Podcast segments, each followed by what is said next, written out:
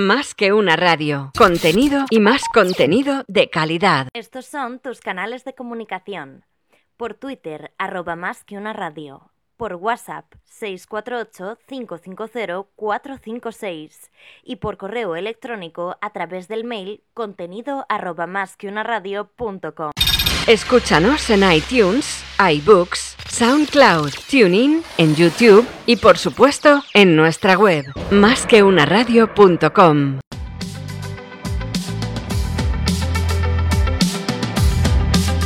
Más que FinTech en másqueunaradio.com. I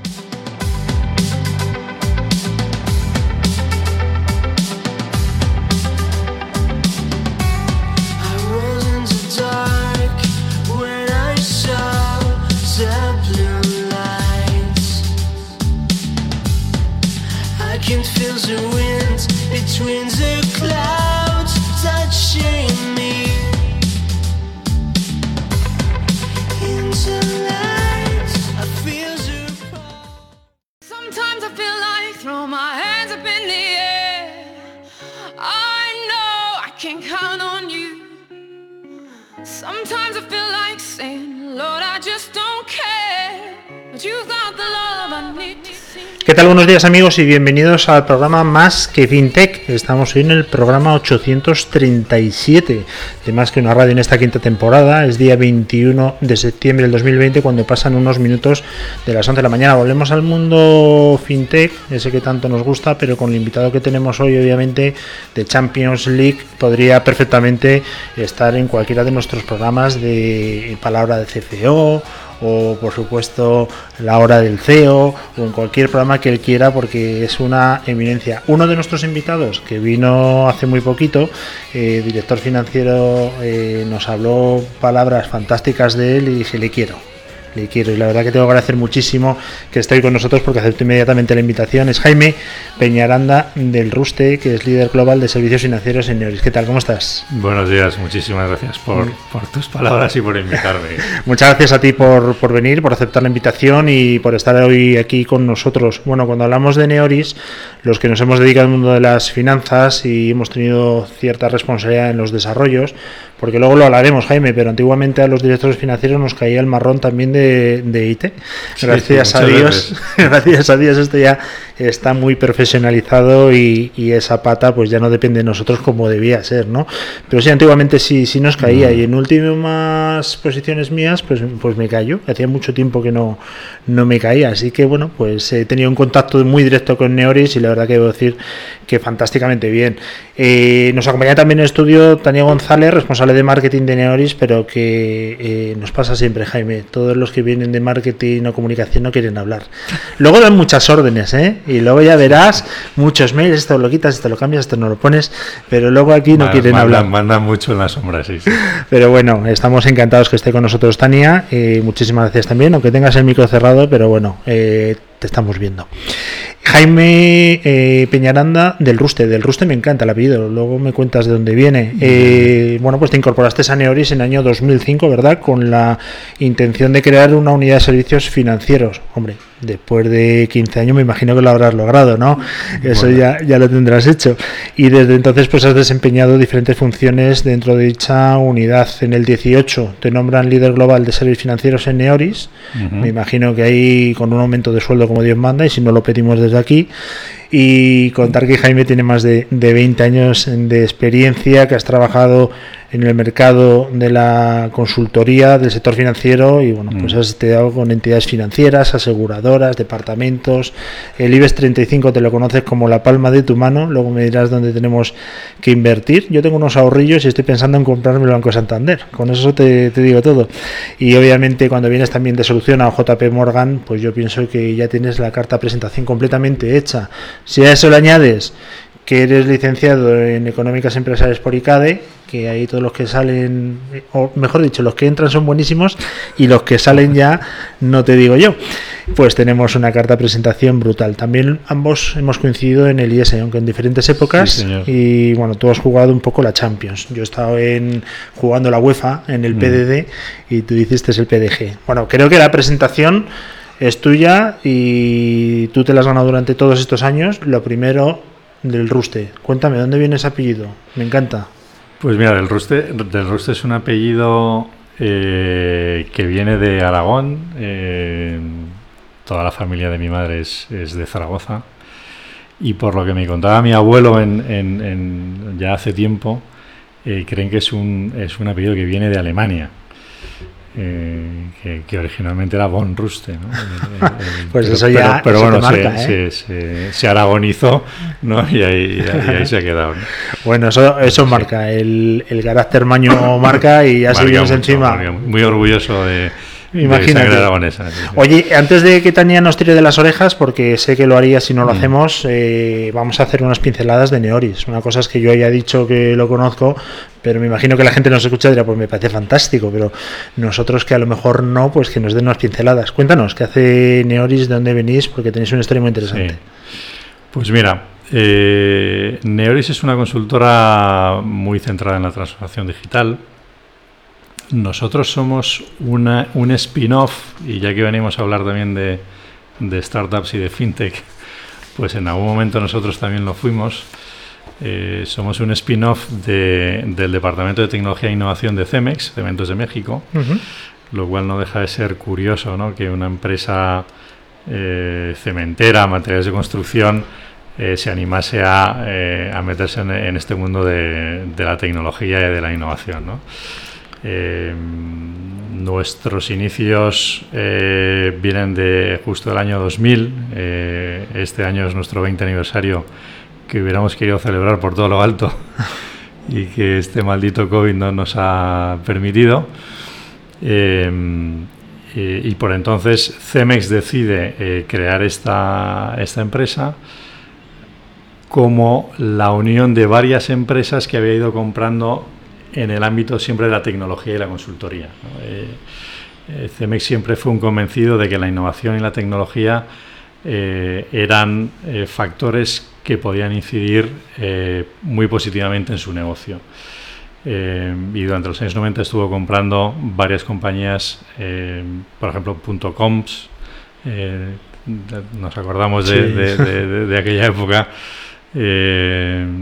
marketplaces, diferentes portales, así que decide en ese momento crear Neoris como una consultora que tuviera un doble objetivo, ¿no? Por un lado, recabar mejores prácticas de otras industrias para aplicarlas a su propio negocio y en sentido contrario también eh, todas aquellas mejores prácticas que había desarrollado eh, durante tantos años eh, Cemex en su crecimiento exponencial como empresa mm, cementera casi regional Sí. a ser la mayor cementera del mundo, pues obviamente toda esa experiencia también la quiso exportar a otras industrias ¿no? y, y apalancarse en ese conocimiento que teníamos como Neoris eh, hasta entonces. Pues eh, la verdad que es curioso, no deja de ser curioso, Muy pero me imagino, y permíteme el chiste fácil, que habéis eh, cimentado bien las bases del crecimiento. y En el 2005 eh, se decide crear, eh, como he comentado antes, pues una, no sé cómo lo llamáis vosotros, una unidad de negocio o en el Sí, sí. eh, a- ahora lo llamamos industria. ¿no? Eh, nuestra actividad está fundamentada en, en cuatro industrias globales, que son servicios financieros, eh, telecomunicaciones, salud y manufactura. ¿no? Manufactura, obviamente, por, por nuestros orígenes. ¿no? Pero, pero todo nuestro negocio y toda nuestra estrategia se basa en, en el desarrollo de esas cuatro industrias que llevamos. Cuando sales eh, o trabajas en JP Morgan, eh, que ahí, bueno, pues me imagino que hay un ritmo, una exigencia, eh, unos clientes que marcan un paso. Eh, ¿Qué es lo que te hace cambiar a Neoris eh, del proyecto? ¿Qué es lo que te llama la atención? Porque tiene que ser algo potente. Bueno, a mí eh, lo que más me llamó la atención de Neoris fue precisamente ese, ese reto de construir algo que no existía. Eh, cuando empezamos aquí en España, cuando yo me incorporo en el año 2005, en España éramos 30 personas, con lo cual éramos una startup con todas las de la ley, eh, con cero clientes en el sector financiero eh, ninguna referencia, con lo cual te puedes imaginar que el reto era de tamaño de tamaño elefante, ¿no? Eh, salir a competir con otras consultoras completamente asentadas en, en- en el mercado, eh, pues era algo que me llamaba mucho la atención, que me apetecía mucho y, y la verdad, pues hemos pasado de- en España de ser 30 personas a ser más de 800. Eh, la industria de servicios financieros que no existía ahora es la más grande en Neoris. Eh, damos servicio a, muchísimos bancos a nivel eh, tanto global como, como en cada uno de los países. Y, y la verdad es que estamos todos los que hemos participado en esta aventura pues muy orgullosos. ¿no? Bueno, pero lo que es verdad, Jaime, es que cuando te incorporas, eh, lo estoy buscando el dato, creo que he visto, eso es 2005, ¿verdad? Para crear esta 2005, unidad. sí. Eh, hay aproximadamente en España, entre cajas y bancos, unos 64 actores principales. Después de la crisis eso se, redu- se reduce. Ahora nos encontramos que Bankia y Caixa se van a fusionar. Ayer me dijeron y me chivaron que hasta Santander y BBVA estaban haciendo pinitos por ahí, Sabadell. Al final esto se va a quedar reducido a la mínima expresión. Eso para las consultoras, ¿cómo lo veis? Pues mira, eh, es- eso tiene un doble filo, ¿no? Eh, al final todos los procesos de integración son más trabajo para las consultoras, no cabe duda, pero a medio y largo plazo, obviamente, el que haya menos actores para nosotros es perjudicial, ¿no? Eh, en el sentido de que tenemos menos clientes a, eh, a los que acudir. Yo sí te digo la verdad, a pesar de esa reducción, que como muy bien dices, teníamos eh, más de 50 cajas de ahorro, eh, otras tantas cajas rurales, más otros tantos bancos, ¿no? con cual eran más de 150 potenciales clientes, ahora nos vamos a quedar dejando a un lado las cajas rurales, que también son clientes nuestros, eh, con una decena de, de bancos y es posible que en el medio plazo nos quedemos con menos.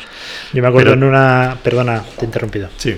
No, no, no, disculpa. Eh, eh, eh, aún, aún así, eh, nosotros no dejamos de crecer, ¿no? Y, y- y yo creo que obviamente las, los retos que hay ahora con clientes más grandes, aunque, aunque en menos número, pues son, son importantes y obviamente nosotros encantados de ayudar. Sí, porque además la industria financiera se podrá contraer en cuanto a número de participantes, pero en cuanto a volumen, Sí, esto sigue creciendo, el obviamente. volumen sigue siendo igual o superior. sí. Yo me acuerdo que me invitaron una vez a dar una charla, la verdad es que no sé por qué, porque yo no tengo mucho que contar en respecto a estos temas, y fue hace ya varios años. ¿eh? Y dije que, ojo, que aquí los actores financieros principales iban a ser Google, Amazon, Facebook, y casi me echan de la sala. No, no, me entendieron. De hecho, creo que no me llegaron a invitar durante dos años después, me tuvieron vetado. Eh, ¿Tú cómo lo ves? ¿Tú que eres el experto bueno? Pues mira, yo, yo cuando me hacen esta pregunta y me, me preguntan por las fintech y la, y la competencia en, en el, en el sector eh, con los grandes bancos, eh, siempre digo que, que el- para mí las fintech son, y de hecho lo están jugando ya un papel de, colaborador, ¿no? O, de casi de competición más que de competición con, con los grandes bancos. Eh, no dudo mucho que, que la- que las pequeñas fintech vayan a, acabar con, con el negocio de, cualquier banco, pero como bien dices tú, aquí las, la- los grandes cocos son, son los gafas, ¿no? O sea, al final, eh, quien sí que puede competir en determinados áreas o, o determinados nichos de mercado con, con los bancos pueden ser las, las big tech, ¿no? No- ¿Y cuándo crees que este salto real? Porque algunos ya tienen ficha bancaria, Sí. otros hacen en alguna. Bueno, eh, en China, ¿no? Con WeChat, me parece que ahí ya van como un tiro, Alibaba. Sí, Aquí todavía sí. están un poco viéndolos venir, analizando datos. ¿Qué, qué es lo que están haciendo? ¿Cómo va a desarrollarse el mercado? Bueno, yo creo que al final eh, hay, un tópico ¿no? que se repite mucho en los últimos años, que es que los datos son el, petróleo del siglo XXI, ¿no? Y, yo creo que tiene, en el fondo, a pesar del topicazo, pues, pues tiene mucha razón, ¿no? Al final, estas, estas big tech eh, que se dedican eh, fundamentalmente a, recabar datos, sobre todo nosotros, pues tienen una ventaja eh, enorme eh, en cuanto a que eh, nos conocen perfectamente, ¿no? Pero no han saltado, se les ve ahí agazapados todavía. No han, no han saltado todavía mm, yo nunca creo que, que vayan a saltar a ser un banco como tal. ¿no? O sea, yo creo que su negocio no es el de la banca. Y yo tampoco, digo, muchas veces los bancos dicen, yo, yo tampoco les recomendaría que fueran un banco, ¿no? Por, por las exigencias que tiene ser un banco. Ser un banco no es tan fácil.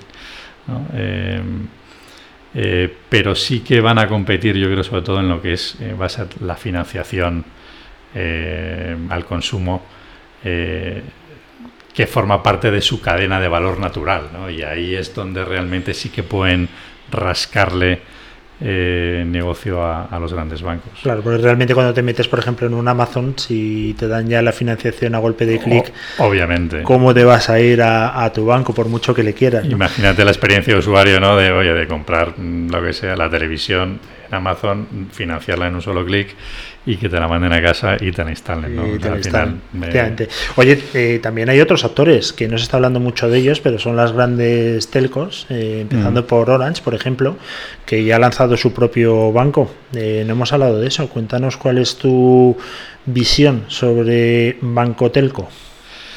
Pues mira, eh, eh, las telcos es también un sector donde nosotros trabajamos muchísimo, es el segundo sector de, para nosotros por, por, por volumen.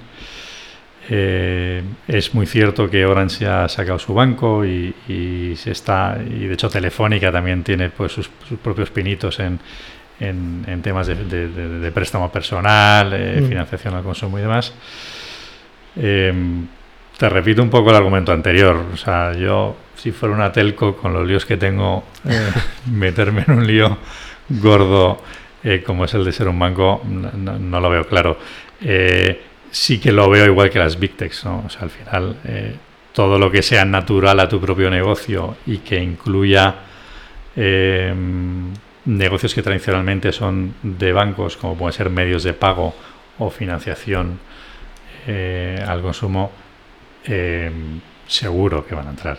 Seguro. Cuando hablamos de las fintech, que son estas empresas de ámbito financiero, startuperas, que dan un servicio muy concreto, la verdad que hay actores eh, muy potentes y que lo están haciendo muy bien, pero yo como he sido CFO, pues en mi deformación profesional es como cuando entro en un restaurante. Yo entro y no disfruto de la comida, ya estoy pensando en los costes, a mí no me salen las cuentas, el alquiler, los camareros, yo sufro durante la cena.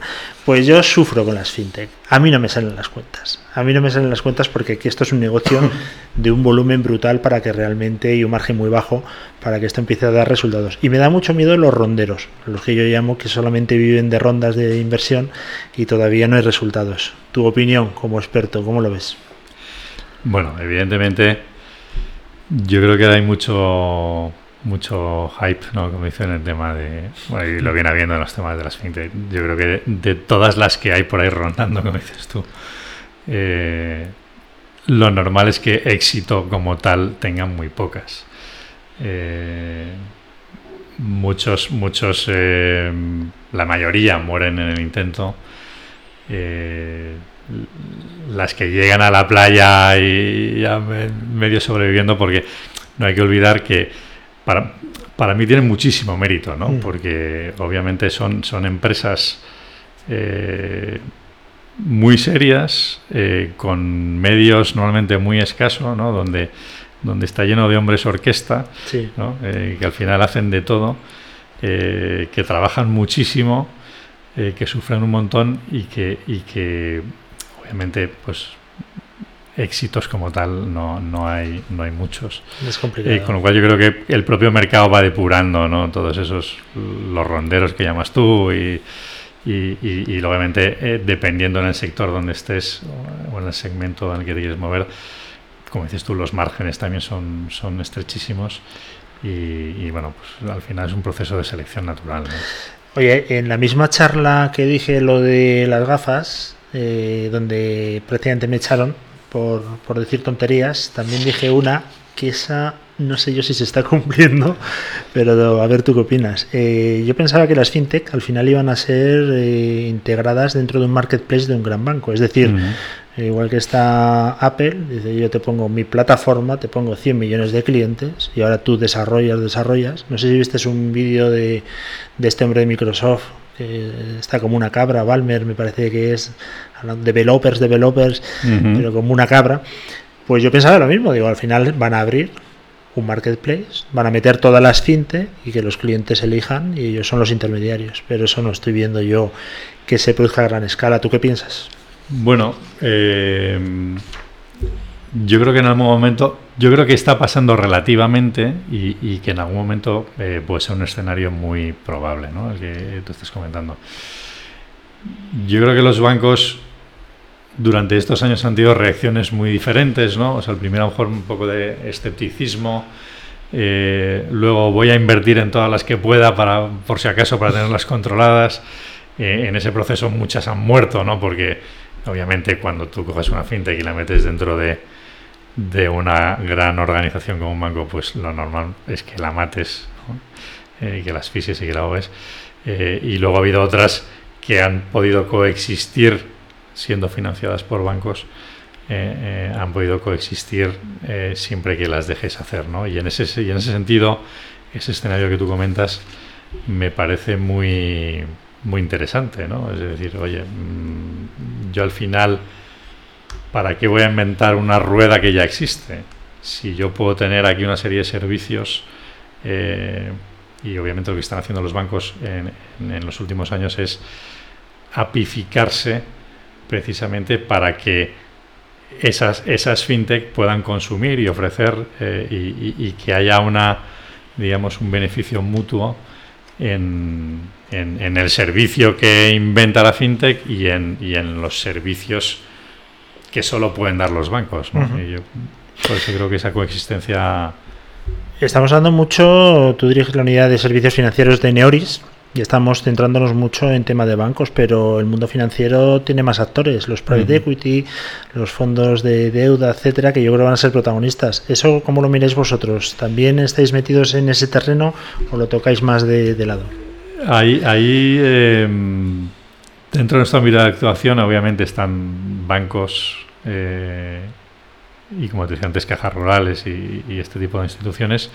También aseguradoras, eh, que desafortunadamente hablamos poco de ellas. ¿no? Eh, creo que siempre eh, el sector asegurador ha venido siempre a- un poco por detrás Sí. de- del sector bancario y siempre se ha tratado un poco como el hermano, entre comillas, pobre. Eh, pero yo creo que tiene mucho que decir, ¿no? Eh, eh, y aquí, bueno, pues, pues le- podríamos hablar de las Insurtech también.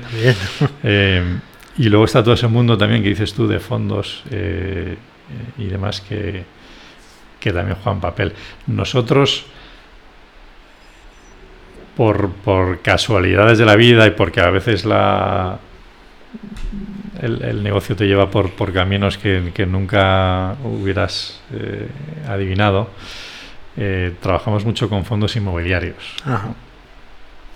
Eh, y esto, y la, la explicación es, es- es la siguiente. En, en 2008, cuando estalla la gran crisis eh, en España, los bancos se convierten en las grandes inmobiliarias del país. ¿no? Y al final tienen que gestionar carteras de inmuebles que son activos a los que ellos no estaban acostumbrados, a- que no sabían cómo se gestionaba un inmueble. Al final ellos lo que gestionan es riesgo, no, no, no inmuebles y empezamos a trabajar con ellos.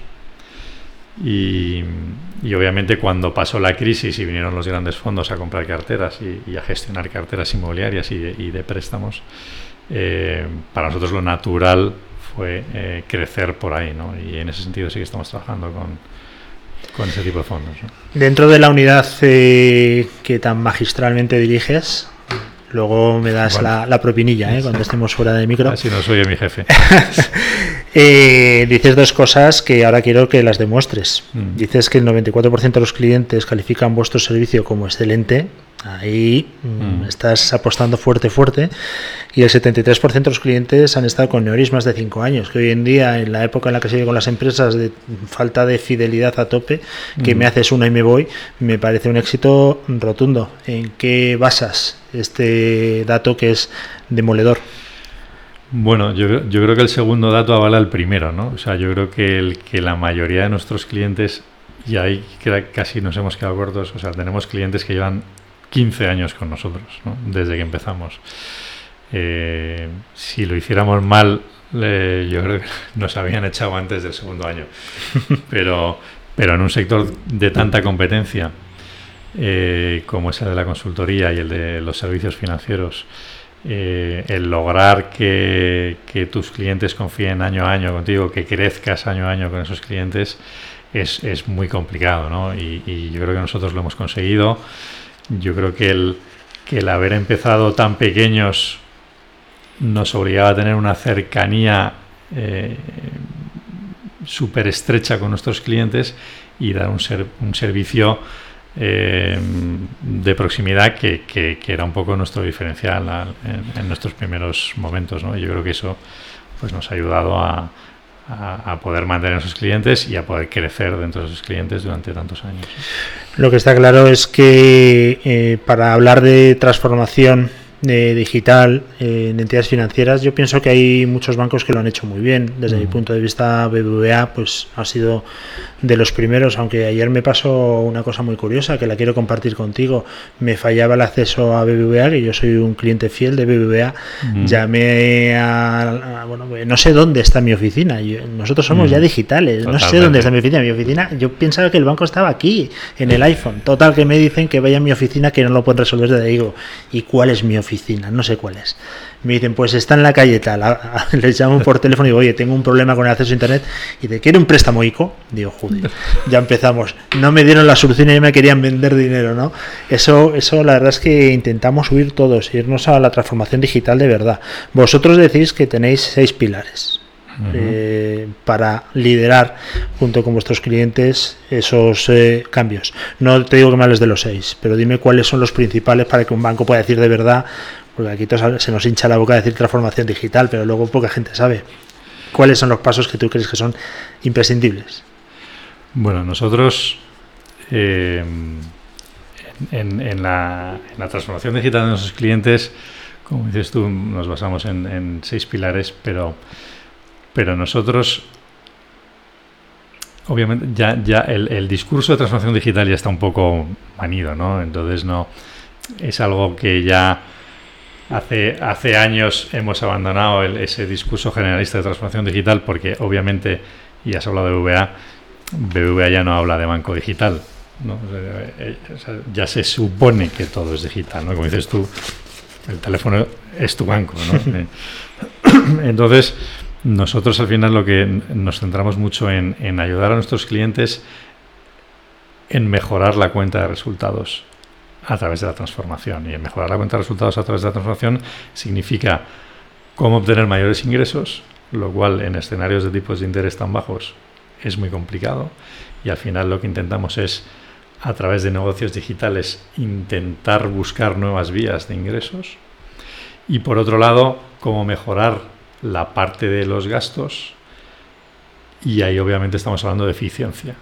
Y la mejor manera que nosotros tenemos de mejorar la eficiencia de los bancos es a través de eh, la introducción de, tecnología.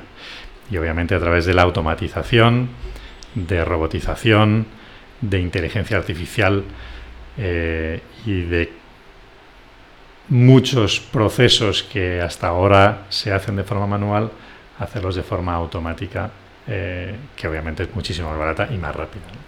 A mí me comentaron un experimento que se hizo ya hace tiempo, hace mucho antes de la inteligencia artificial, robo-advisors y toda esta moda que hay, uh -huh. que era para invertir en bolsa y cogieron a un mono eh, con una bueno pues una pizarra, imagínate de estas que tiene velcro, donde tiraba pelotas e invertían donde caía la pelota un chaval de un instituto y un broker. Eh, pensarás que ganó el mono, pues no, pero ganó el chaval de 15 años. Pero que ganó, no. ganó el chaval de 15 años. De verdad que la automatización llega a los extremos de que pueda sustituir a, a una persona. Esto es no, la lotería. Esto, no, esto... yo no, no, no, creo que la automatización llegue a... Hay, hay, temas, hay debates incluso éticos ¿no? sobre, sobre esas cosas. ¿no? Y nosotros cuando, cuando vamos a charlas de, de este tipo y mesas... Eh, obviamente hay, hay, gente que dice, no, bueno, es que la inteligencia artificial va a terminar con los trabajos ¿no? eh, de la gente. Digo, bueno, pues no, no va, no va a terminar con el trabajo de la gente. Es más, obviamente habrá tareas eh, que durante la historia la tecnología ha, conseguido eliminar, eh, sobre todo trabajos duros eh, para el hombre que, que hemos conseguido eliminar y han surgido nuevos trabajos.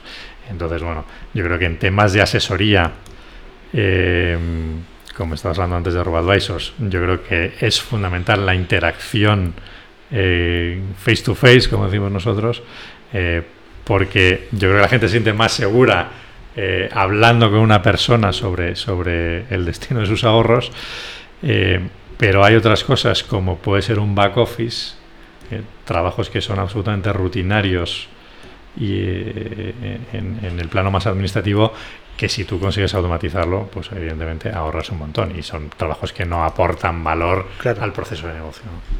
Lo que está claro es que si tú hoy en día entras en una entidad financiera de la que te comentaba, yo no entro desde hace, ni lo sé, es que no lo sé, o sea, no, no es por no decirlo, es que pueden ser años. Y tú le dices a un empleado que está ahí trabajando que si le puedes hablar un poquito de criptomonedas, blockchain, yo creo que lo fundes completamente, ¿no? Eso unido a la concentración, por ejemplo, Bankia, eh, Caixa, Ujú. que van a tener que desaparecer no sé cuántas sucursales, ¿Cuál es el modelo de banca futuro? Eh, ese gran hub donde puedes entrar, comprar un viaje, eh, hacer de todo. ¿Cómo va a De- ser? Definitivamente yo creo que sí. Y nosotros venimos hablando ya eh, de un modelo muy parecido al que estás comentando, eh, donde tú vas a entrar y vas a poder hacer cualquier cosa, ¿no? De hecho, mm, algún banco está incluso vendiendo carne, ¿no? Tal cual, carnicería, ¿no? Eh, em, pero sí que creo que, que puede ser muy parecido a eso. Obviamente las sucursales em, van a ir a menos. No digo que vayan a desaparecer, no creo que el modelo sucursal vaya a desaparecer por, por lo que hemos comentado antes, precisamente porque para ciertos productos más complejos eh, creo que la gente tiene más, más confianza en una, en una interacción humana, pero obviamente las sucursales van a desaparecer. Eh, van a desaparecer, van, van a reducirse, perdóname. Eh, y vamos a un modelo de banca digital donde te van a ofrecer no solo el producto financiero tradicional, sino una cantidad de servicios que van eh, eh, por encima de esos productos eh, sin ninguna duda. De hecho, creo que en Chile hizo un experimento Santander que era una especie de coworking donde Bueno, la gente podía eh, entrar, ¿no? Trabajar, en fin, un de- espacio abierto. De hecho, de hecho lo conocemos bien porque ahí hem- hemos participado ¿Ah, sí? en ese proyecto en Chile. De hecho, nuestras oficinas en Chile están encima del Ah, World bueno. Café de Santander, literalmente encima. Eh, es un proyecto que, que- que de muchísimo eh, éxito en Santander y que de Chile vino a España y de hecho que está también implantado en España. Oye, pues enhorabuena porque Mm. la verdad es que me impactó tanto y lo leí hace un Mm. montón de tiempo, ¿eh? que esto no es de Sí. ayer, esto ya... No, no, no, sí, sí, es un proyecto de hace, en Chile de hace, yo creo que por lo menos tres años. Más o Fíjate menos. si, me, si se quedó grabado a fuego en mi memoria que me pareció realmente bestial. También debe ser muy gozoso y ya vamos terminando, o muy satisfactorio, como dice mi hija, que yo no sé dónde saco esa palabra, será de algún TikTok, porque si no, no lo entiendo, eh, pensar en cosas raras. Es decir, tú tienes la capacidad de pensar en cosas muy locas, porque tienes que pensar en el futuro, no puedes pensar en el día de hoy. Cuéntanos alguna cosa muy loca que vamos a ver en la banca de aquí a unos años. Pues mira, no, bueno, no- banca o servicios financieros, ¿eh? Sí, eh, em, nosotros precisamente en, en- en nuestro ADN tenemos ese, ese, ese punto de innovación ¿no? que, que yo creo que es el, el que nos ha diferenciado durante estos años. ¿no? Em, de hecho, en nuestro antiguo logo de abajo ponía visionarios prácticos ¿no? Eh, antiguamente. Em, y, y en ese sentido, eh, todo el mundo de la innovación nos es muy natural eh, y, y hemos participado en proyectos súper innovadores. Hablas de Chile, nosotros participamos hace, yo creo que fue hace seis o siete años en un proyecto que era hacer transferencias a través de Facebook. Eh, cosas que en, ese, que en ese momento parecía ciencia ficción. Em, pero somos muy conscientes que la innovación eh, no puede partir solo de nosotros, porque evidentemente tenemos recursos limitados y en ese sentido estamos muy pegados en- al mundo startup. ¿no? Eh, creemos que, que ese ecosistema eh, Neoris Startups nos aporta muchísimo en términos de ideas y de innovación. Eh, normalmente un porcentaje muy alto de la innovación viene, viene de fuera. eh, y aprovechamos un poco esa relación y por eso estamos en, en constante contacto con, con startups y fintechs para poder innovar y llevar esa, esos, esas ideas mucho más disruptivas al, al mundo real de nuestros clientes reales. ¿no? Hacemos un poco de puente entre el mundo más futurista, si quieres, o más disruptivo y el mundo real de, nuestros clientes. ¿no? Y, en ese sentido, la verdad es que nos está funcionando muy bien porque hemos llevado soluciones eh, de inteligencia artificial, por ejemplo, eh, como puede ser eh, el leer poderes notariales de manera automática.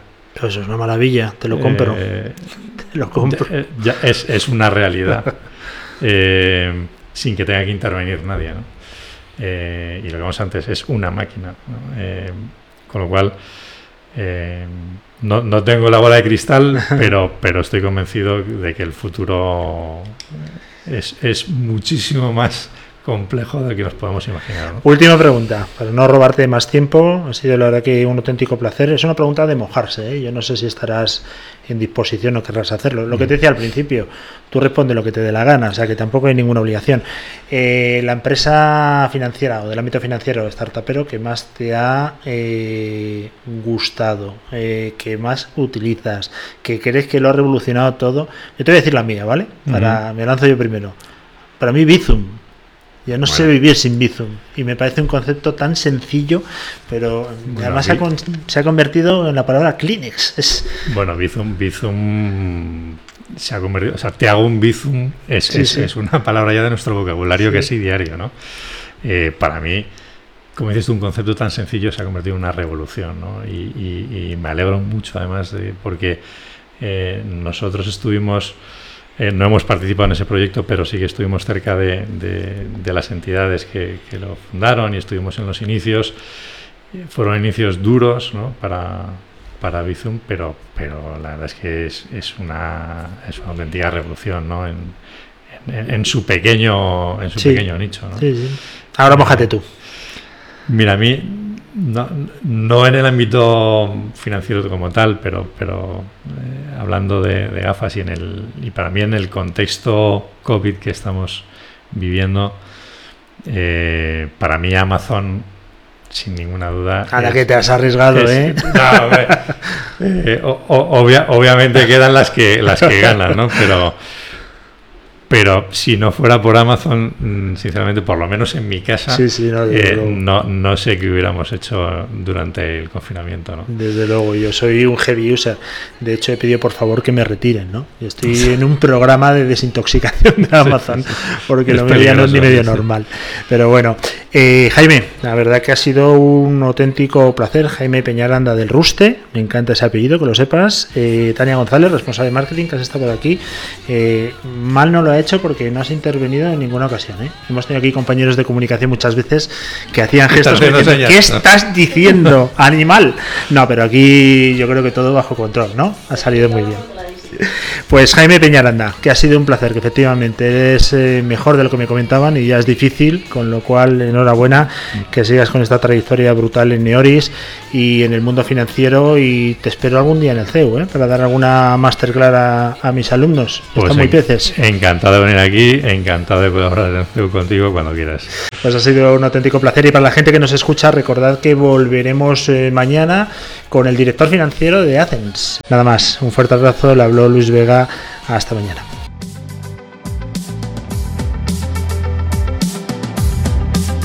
Más que en.